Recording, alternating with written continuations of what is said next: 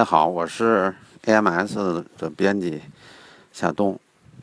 啊，昨天呢，我我替汤启龙代班啊，跟大家做了一个小小的交流。嗯、这里边我觉着比较有意思的是，有一个网友提个问题，就是说他有十万块钱想买一个，问我买新车好呢，还是买二手车好？那十万块钱呢，他能买比较普通的新车，但是呢，他可以买这个高档的二手车，买一个宝马的 E 九零。然后他说：“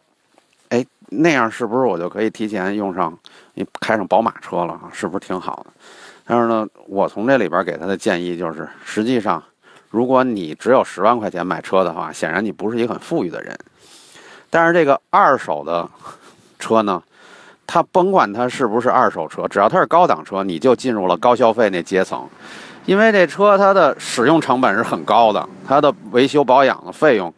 它即即便是个旧车，它那维修保养的费用可跟新车没什么太没有什么太大区别。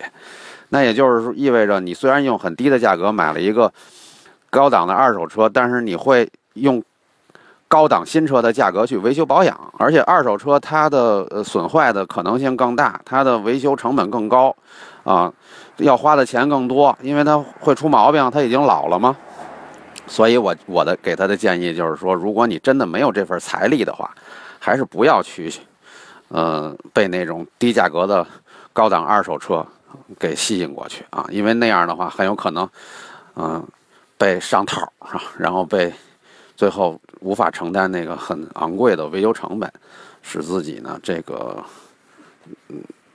不堪重负，所以还是应该考虑。如果真真的钱不是特别多的话啊，就就那么点儿钱，那我觉着还是买个新车比较合适。